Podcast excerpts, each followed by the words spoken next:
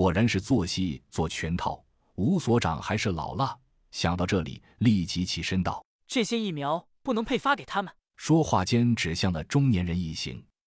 那女人本来坐在有血迹的铺位上就很窝心，自从扶正以来，还从没有人让她如此难堪。毕竟，在有资格让她难堪的女人面前，她都乖巧的像只小猫。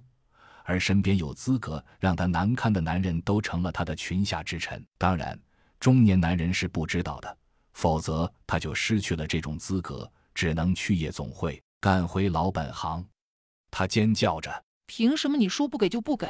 你是什么东西？”那名分配疫苗的军官回头看了甄小阳一眼，显然心里有道道，眼里带着笑意，转身朝着甄小阳啪的敬了个礼，严肃的道：“感谢你们所做的贡献。”甄师长、骆师长、吴团长，请相信我们的原则。随即转身对着随行战士说：“这几人没有资格分配疫苗。”战士立即执行。中年人后面的几人叫嚷道：“我们和他们不是一起的，我们有资格。”中年人回头怒视几人：“这几条该死的狗，借着我的身份上了车，见到利益却翻脸不认人。”怒气勃发，想要骂人。却见那几人退开几步，和自己划清了界限。多年的经验让他迅速冷静下来。疫苗可以想办法再搞，局面不能再乱了。于是点点头，坐回了位置。那女人却仍不甘心，尖叫着：“你凭什么说他们说了就算？你又是谁？”那军官淡淡的道：“我只是无名小卒，不足挂齿。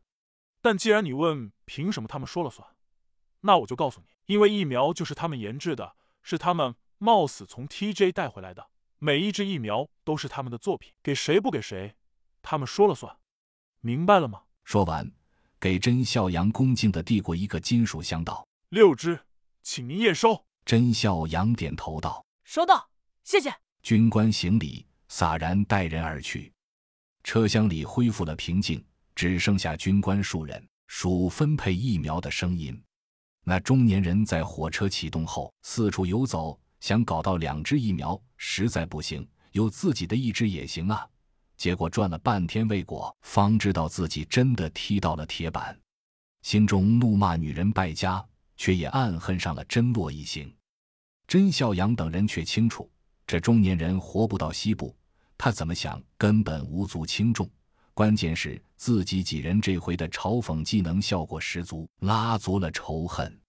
所长，这也是你计划的一部分吗？